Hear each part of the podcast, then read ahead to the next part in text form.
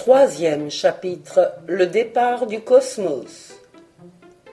Le 16 avril, le projectile fut transporté dans un énorme caisson fermé au milieu d'une vaste plaine.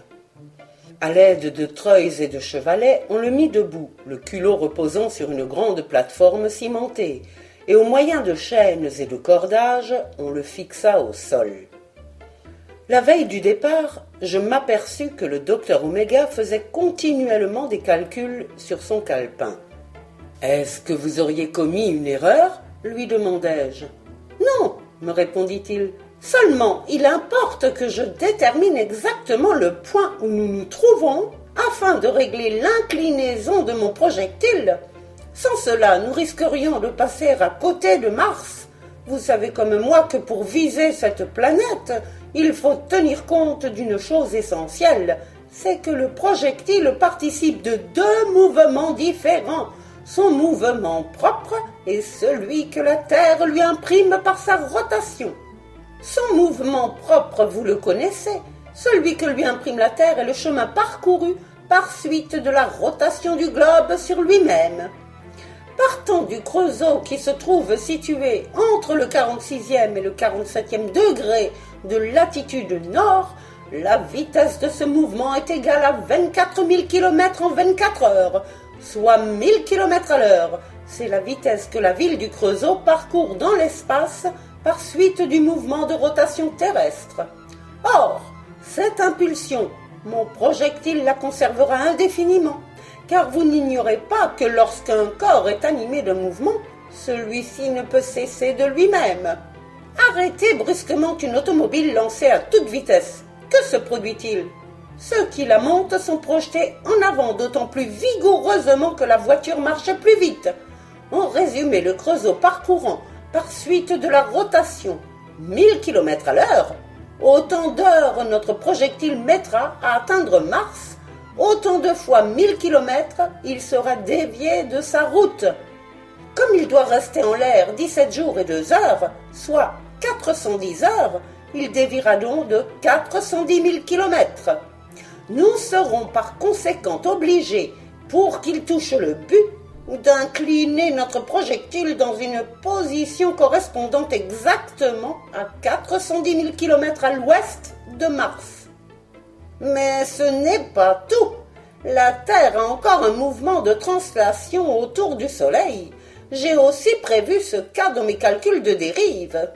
Si l'on ne tenait pas compte des mouvements dont je viens de vous parler, on imiterait l'exemple du pointeur de marine qui, visant l'objectif à atteindre, ne se soucierait ni du roulis ni du tangage. Tout ceci était pour moi de l'hébreu, mais j'approuvais cependant de la tête et murmurais de temps à autre des mots comme ceux-ci. Évidemment, c'est clair, rien n'est plus limpide. Cela tombe sous le sens et le docteur continuait ses explications, persuadé que je le comprenais merveilleusement. Soudain, il me dit Je ne crois pas m'être trompé dans mes calculs, car je les ai bien vérifiés. Cependant, pour plus de sûreté, je vous prierai de les refaire.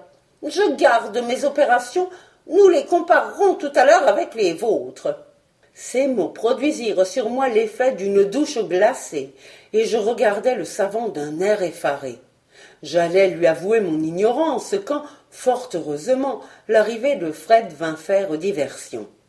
Décidément, ce brave garçon venait toujours à propos. Il s'approcha du docteur et lui dit d'un ton embarrassé. Docteur, j'ai quelque chose à vous demander. Eh bien, parle fit le savant d'un ton bourru. Je voudrais partir avec vous. Tu es fou, Fred. D'ailleurs, je n'ai pas besoin de toi, nous sommes deux, c'est suffisant. Fred sourit. C'est possible, répondit-il, mais vous n'avez sans doute pas songé à une chose. Vous savez que je ne suis pas mauvais cuisinier. Même vous m'avez souvent complimenté sur les petits plats que je vous ai confectionnés. Je pourrais être votre maître coq à bord de l'obus. Je m'occuperais du frichti. Et puis, on ne sait pas. Si vous alliez être attaqué dans la lune, j'ai entendu dire qu'elle était habitée par de vilains cocos des particuliers assez bizarres. Mon bon Fred, dit le docteur en souriant, ce n'est pas dans la Lune que nous allons, mais dans la planète Mars. La Lune ou la planète Mars, pour moi, c'est kiff-kiff. C'est un pays pas ordinaire. Si les Marsouins, je crois qu'on les appelle comme ça. Non, les Martiens, rectifia le docteur. Eh bien, si les Martiens allaient vous tomber dessus dès votre arrivée, croyez-vous qu'à vous deux vous pourriez leur tenir tête? Avec moi, la partie serait moins dangereuse. Je pourrais vous défendre. Et Fred montra ses mains énormes. Le docteur considéra quelques instants son ouvrier, puis il lui dit Soit, tu viendras avec nous, mais je vais être obligé d'ajouter à notre projectile une couche de répulsite correspondante à ton poids. Enfin. Oh, merci, s'écria Fred. Vous verrez, je vous serai plus utile que vous ne le supposez. Je suis même sûr que vous ne regretterez pas de m'avoir emmené. Je ne fus pas fâché de voir Fred faire partie de l'expédition, car je me demandais déjà, moi qui n'étais habitué à aucun travail manuel, comment j'arriverais à pouvoir utilement seconder le savant. Le jour du départ, une foule nombreuse s'était rendue au Creusot.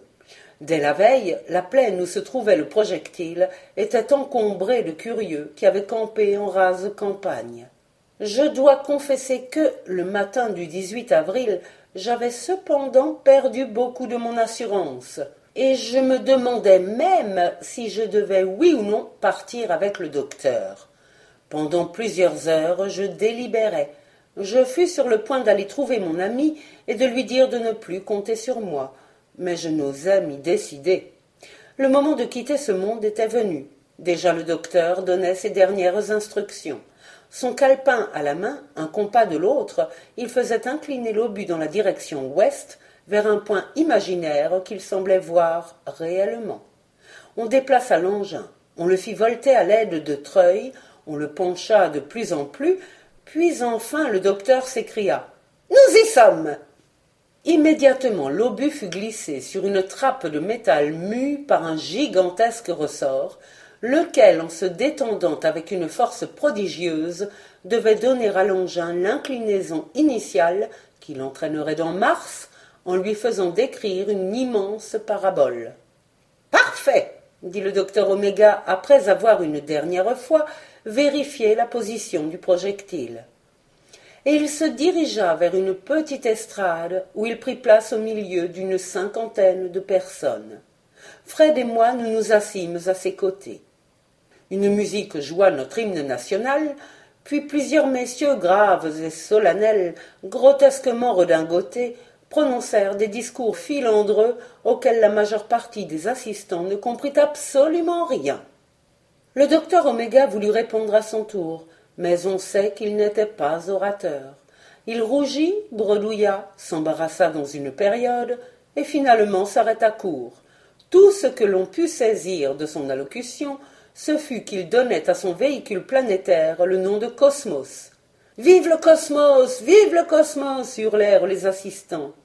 Le docteur fit trois petites révérences automatiques et, se tournant vers Fred et moi, il nous dit Le moment est venu.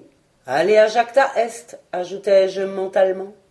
Et sous les yeux de dix mille spectateurs, nous descendîmes gravement les degrés de l'estrade et nous dirigeâmes vers le cosmos autour duquel se tenaient des soldats du génie et tous les ingénieurs du Creusot. À ce moment, mon cœur battait à se rompre.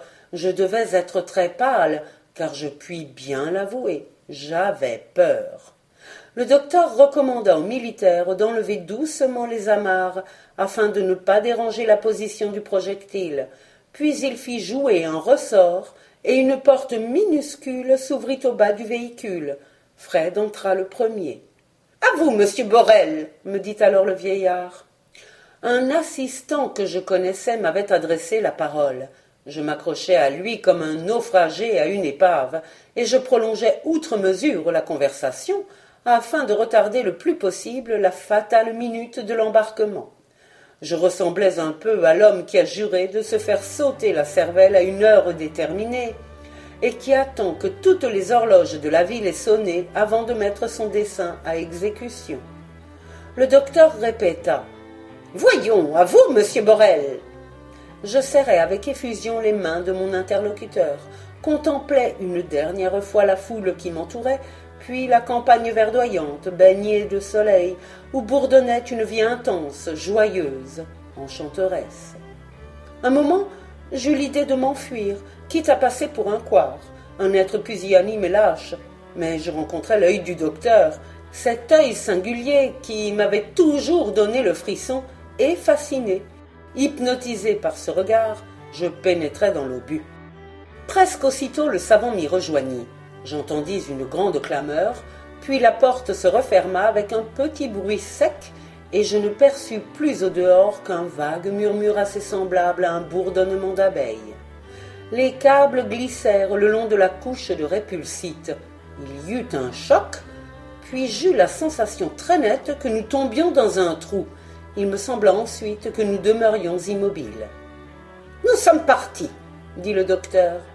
À la lueur d'une petite lampe électrique placée le long d'une cloison, je fixai mon vieil ami. Il était très calme et s'efforçait de sourire. Quant à Fred, il semblait tout joyeux. Par un des hublots, nous regardâmes au-dessous de nous et je pus alors constater que nous marchions réellement. À chaque seconde, la vitesse augmentait sans à-coup, sans secousse, et nous voyions le sol fuir vertigineusement. Seize minutes et quarante secondes après notre départ, nous étions à cinq mille kilomètres de la Terre.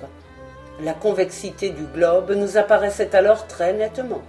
Au-dessous de nous s'étendait la nappe des mers dont la teinte bleue s'assombrissait de plus en plus, tandis qu'au contraire s'éclairaient les continents. Au bout d'une heure, le docteur nous apprit que nous filions à raison de 35 km 640 à la seconde et que nous étions à 64 800 km d'altitude. Maintenant, la Terre n'était plus qu'une boule diminuant à vue d'œil et qui finit par ressembler absolument à la Lune. Alors nous montâmes au troisième étage, dans la chambre vigie, et nous jetâmes un coup d'œil par le grand hublot. Bien que notre véhicule fût très épais, nous commencions à nous sentir envahis par le froid et nous fûmes obligés d'endosser nos manteaux de fourrure. Cependant, depuis quelques minutes, le docteur demeurait la face collée à la vitre de Répulsite. Ce qui attirait ainsi son attention, c'était une masse phosphorescente qui semblait à chaque seconde s'enfler démesurément. Qu'est-ce là demandai-je. Je n'en sais rien, répondit-il avec humeur, et le docteur continua de regarder avec inquiétude. Placé derrière lui, j'observais aussi cette masse lumineuse qui se rapprochait avec une rapidité foudroyante. Tout à coup, le vieux savant se retourna vers moi, la figure bouleversée. Qu'y a-t-il? m'écriai-je angoissé. Malédiction, fatalité s'écria-t-il.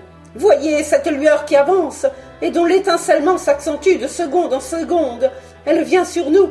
Nous nous précipitons vers elle. Nous ne pouvons plus l'éviter. Il n'y a rien à faire. Rien. Absolument rien. Et il ajouta en se frappant la tête. C'est un bolide, un bolide énorme, et il est juste dans notre trajectoire.